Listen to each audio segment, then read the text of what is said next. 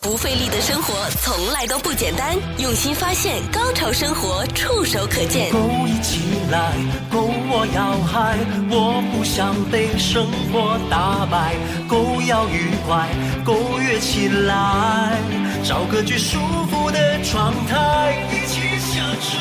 不需强求，找到最熟悉的节奏，回到你我那个年代。时间太长，忘掉烦恼，你需要暂时停下来，找到对生活的态度，享受最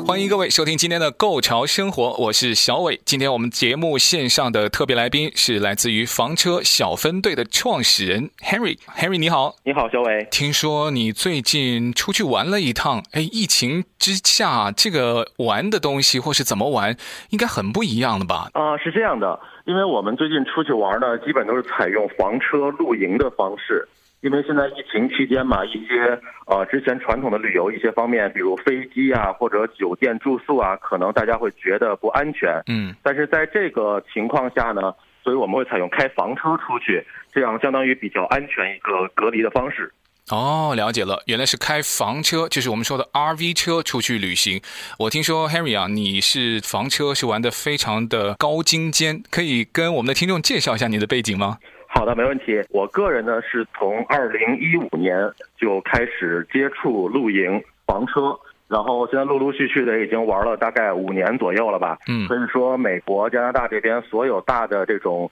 国家公园啊、湖边啊、海边啊，基本上都是玩过去过了，所以对房车露营这方面呢还是比较了解的。嗯，那听说你最近刚刚完成了这一次的 RV 房车之旅。这个线路是什么样的一个线路啊、呃？这次这条线路呢还比较特别，呃，因为是现在这种情况，因为加州呢还没有完全的开放，所以很多国家公园呢还受限，它要么是营地没有开放，或者它每天啊进入的人数它是有一个限定的。嗯，所以这次我们选的这个路线呢是要开出加州，所以我们去了 Arizona，然后 Utah，还有 Nevada，整个这一圈等于是沿着科罗拉多河的这么一个。它这个科罗拉多河流域的这么一条路线，然后玩了一圈，然后这中间包括其中几个大的国家公园，有一些漂亮的湖边，然后这些这条路线走的。那因为在疫情当中，或是现在目前这个疫情之下，呃，开放的程度每一个州不太一样，而且我们也会考量到你的这个行程怎么样能够涵盖了有一些你想去的地方，又要确保那个地方它是开门的。我想了解一下，在你们出发之前呢、啊，具体是怎么去规划的呢？哦，这一点呢，就是呃，可能跟之前有些不一样，就是在规划的过程中要格外的小心，嗯，要尽可能的多上，比如一些公园的网站呀，然后去查它最及时的信息，看看它公园现在的一个开放的状况。呃，比如黄石公园，它就是一个特例，它虽然在呃六月初的时候开放了。但它其实只开放了一半儿，嗯，然后所以如果如果很多人不清楚的话，可能去了之后会发现只能玩它一半的东西，然后它的营地啊里面也没有完全开放，所以还是相对来说比较受限的。然后同样的情况呢，也适用于一些房车营地，嗯、呃，可能之前我们就是用 Google 查的一些信息并不是很准确，因为在 Google 上它并没有完全的及时的展示它是否开放这个信息。所以在我们预定这个营地的时候呢，最后还都是打电话过去，去亲自当面确认他的营地是否真的已经开放了，然后包括他营地的一些设施是否开放了。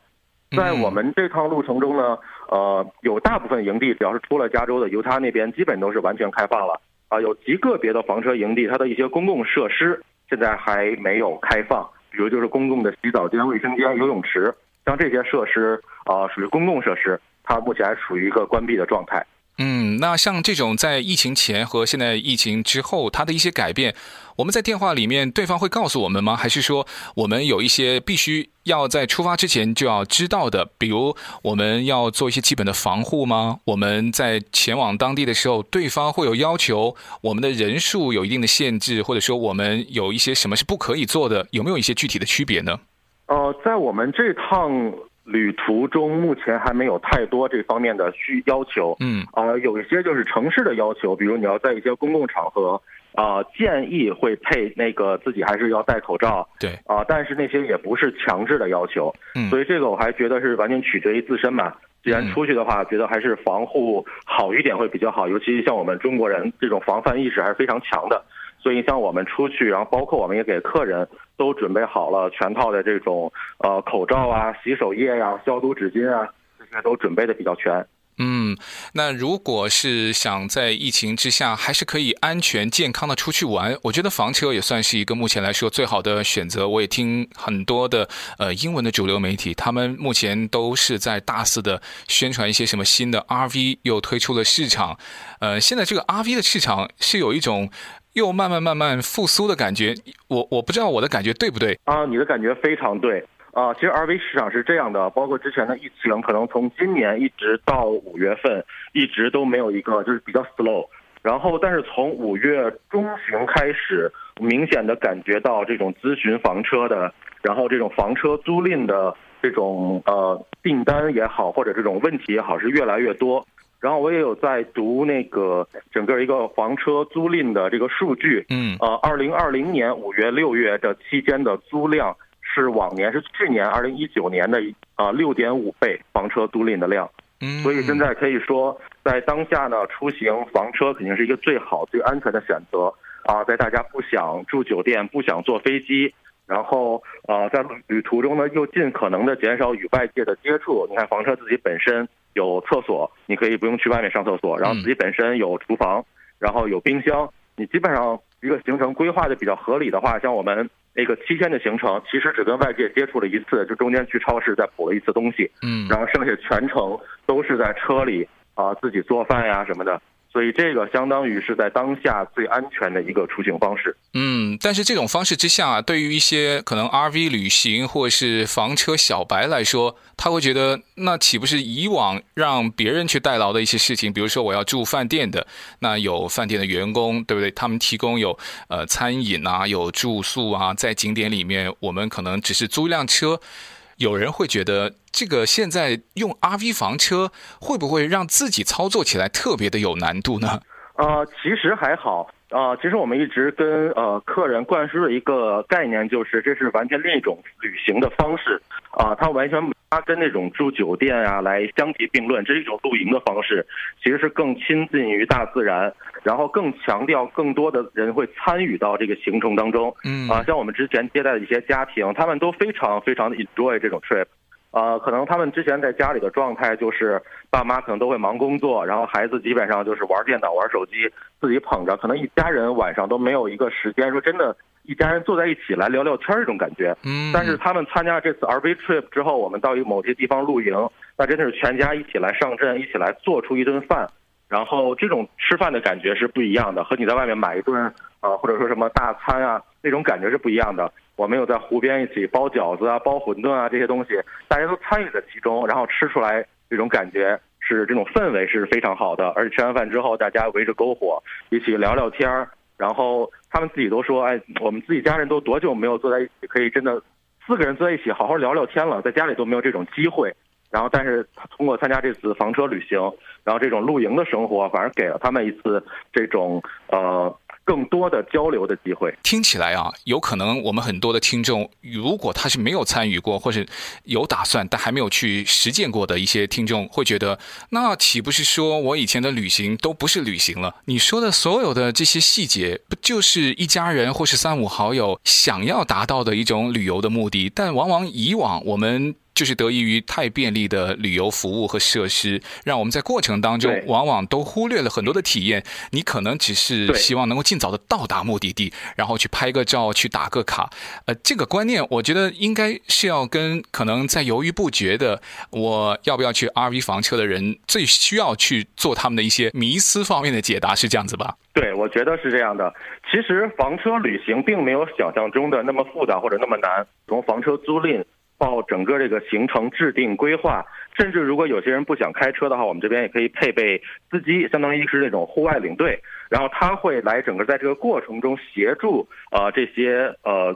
游客们来做一些事情，来帮助他们来解答一些呃在可能这个过程中遇到的问题，所以在全程是有人给他们提供这么一个帮助的，啊、并不是他们自己开着车之后可能就。呃无无无可适从那种感觉。嗯，疫情之下大家都憋得很久了，但是又可以在安全和健康的前提之下，一家人能够在这个夏天或是在一些假期里面还可以出去走一走，感受一下美国原本就应该是要这种方式才可以看到去体验到的自然风光。今天我们节目线上的来宾是房车小分队创始人 Henry，那他本身就是一个房车的达人，也是一个资深的玩家了。来继续跟我们的听众呢去准备。如果你此时此刻，我觉得我要计划一次我从来没有进行过的，在美国也是非常有美国特色的一趟 RV 旅行，应该怎么去做准备？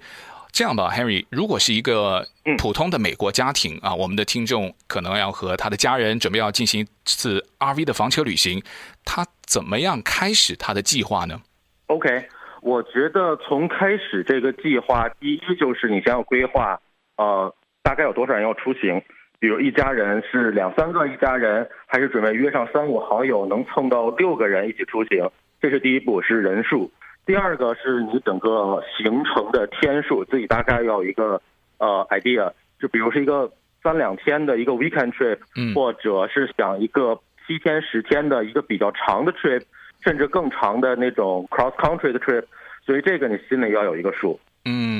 那大概几天的一个行程？嗯、对，那有的人说，呃，是自己一家人好呢，还是说，哎，我还是多叫一家人？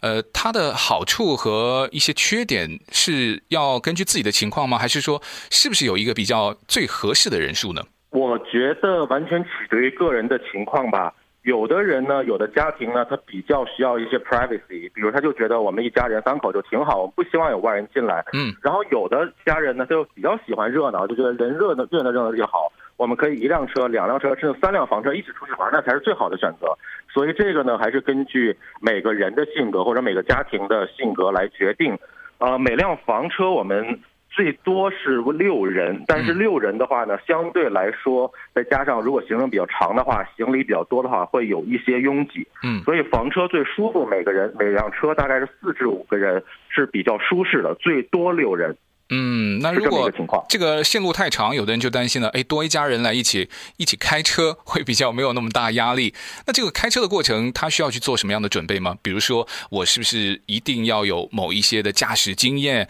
呃，或者说我普通开的车跟他开的很不一样哦。如果你没有经过特别训练，是不适宜去开房车。有没有这种要求呢？啊、呃，首先从法律层面来讲呢，像我们的房车的 C 型房车和 A 型房车都不需要特殊的驾照。就是你普通的 C 型驾照都是可以来租这个车，可以来开这个车的。然后呢，我们再从技术层面来说，那就是可能真的需要你有一些开大车的经验，啊、呃，因为房车毕竟比我们的私家车还是要长宽高都要大出来很多，所以呃，我会建议如果没有开过大车经验的话。呃，还是最好和有开过这种大车经验的人一起来出行，嗯，或者来雇佣专业的司机来出行，因为这个驾驶安全上面。呃，我觉得这个是不可以来去冒险或者去尝试的，还是非常危险的。嗯，所以有的人就说啊，我从来没有去尝试过开这个 RV 车，那和一个有开过 RV 车经验的朋友，那这个也算是一个蛮好的出行的组合。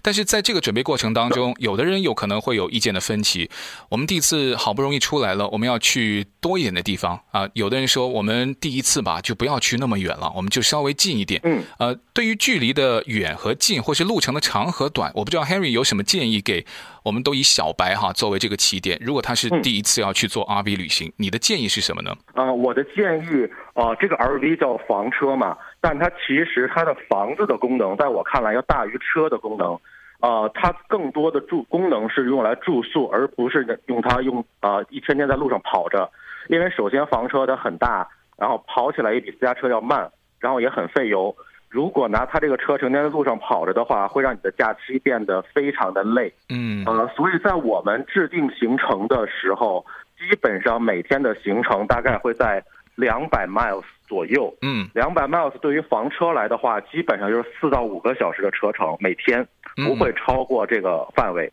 是比较舒服、比较合适的。哦，那至于到了目的地之后停留的天数，那就根据你可能自己假期的这个长短的可能性去确定。但是路程就真的不要太远了，因为刚你提到一个很重要的点，以为有的人呢，我开 RV 房车在路上，那这个路上不是你行程的重点，应该是到了目的地之后，对，你用体验房车的这种形式去感受目的地的那种和大自然比较近距离的接触，呃，不是住在一些高楼的酒店里面的这种体验。所以这个我们的听众朋友要特别的留意。好了，那如果要准备，有的人会认为我们是要带很多的东西吗？这个 RV 房车它是一个移动的房子，住在家里的感觉是很安全，嗯、但我们知道家里的东西特别多，我们要带什么去 RV 房车展开一次旅行呢？呃，这个也分为两种吧。如果是以客人他们自己来租房车的话，第一点，他们租来的房车里面是空空如也的，就是什么都没有，嗯、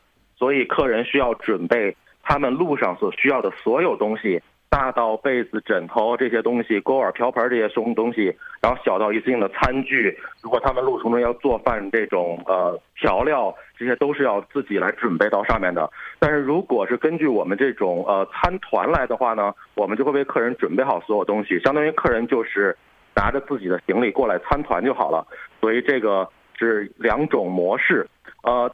关于带什么东西，我会建议把这个旅途，整个这个房车的旅途呢，当做一种露营的东西。嗯，所以一切东西要简简装，而且不是要把它当做一个非常完整的一个那种假期，带上很多雍容的东西，这样会也会你的行程非常的累。那如果有的人说在 RV 房车里住啊，他真的是比不上这个酒店和饭店，呃，他的床也不舒服，呃，但你又说你把它当成是一个露营啊，其实我一直觉得房车露营不是来跟酒店来做比较的。如果咱们以舒适性或者私密性来说的话，房车是肯定没法跟酒店来比。但是我们通常是把房车露营跟那种帐篷露营来比。那就相当于是五星级的露营了。那在这个过程当中啊，那我们是不是要学习一些？比如我们到露营地，我们要学习生火啊，我们要学习怎么样去用这个房车。这个对于如果没有接触过的人，难度很大吗？啊、呃，其实也不是很大。呃，如果是房车租赁的话呢，我们会在取车的时候会做一个非常详细的 orientation，就是给客人仔细的讲解啊、呃，这个房车的怎么用途啊，然后不到了营地怎么来接水电啊，都是没问题的。嗯，那如果在线路的规划上面，是不是也要考虑我要到的这个地方是不是适合开房车？我觉得在美国或者在整个北美旅行吧，这个线路的规划是不是也是非常的重要呢？对，其实真的是你说的非常对，就是整个房车路线规划可能跟我们之前开小车住酒店的路线规划还是不太一样的。第一就是你要考虑你要去的这个目的地是否适合房车，然后呃你的沿途的营地，然后包括你沿途的加油站，这些东西都是要呃最好提前可以在 Google Map 上查一查，看看它是否真的能适合房车进去。嗯，那如果是这个线路，就等于说我们的路线都要跟我们普通去开车在美国旅行都有不一样。这个资料或是怎么可以去规划和找得到呢？呃，这个目前最全的还是就从 Google Map 上搜一些，嗯，有一些路呢，当然一些大路肯定都没什么问题，有一些小路呢，我们不太确定的话呢，一般都会用那个 Google Map Satellite 打开之后来看一下它那个路的宽窄，因为从卫星上可以看到大概那个路的样式宽窄。所以大概心里有一个数。有不少的听众呢，有有一种观念，就说这个房车我是非常的喜欢啊。那如果每一次我都要到外面不同的公司去租啊，对吧？有的时候呢，还要有一些是什么，有点像分时酒店那种啊，可能几个人共同拥有的。那我就干脆把它买下来。那 RV 现在好像在英文的主流广告里面也看到有促销哦。那是不是也是最好的出手机会？那究竟是要租、分还是去买？我想听听专业人士的意见。OK，我觉得首先决定于这个的因素就是你使用这个 RV 的频率啊，那就看你一年三百六十五天里有多少天真正的来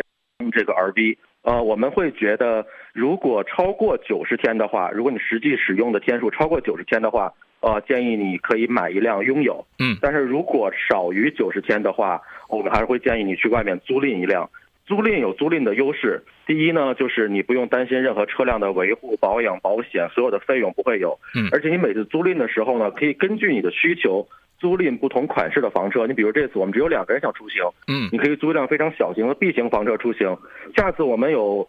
五个人、六个人出行，我们可以选择一辆非常大的豪华的 A 型房车出行，所以你有不同的选择方式。但是如果你买了一辆房车之后呢，那你只能用你自己的这一辆房车了，你不会有多余的选择方式。那如果真的他拥有了一辆房车之后，这个费用就不是说你你买了一辆房车就放在家里就可以了吧，对吧？对，拥有的房车呢，它首先分为两个部分，第一呢就是它的占地非常大。一般咱们城市里的小区呀、啊、或者街道都是不能停放的，除非你自己家里的后院很大，嗯，可以把房车停在自家后院，否则的话你还要为房车专门去外面找一个 storage，啊，大概每个月的价格从两百块到四百块不等，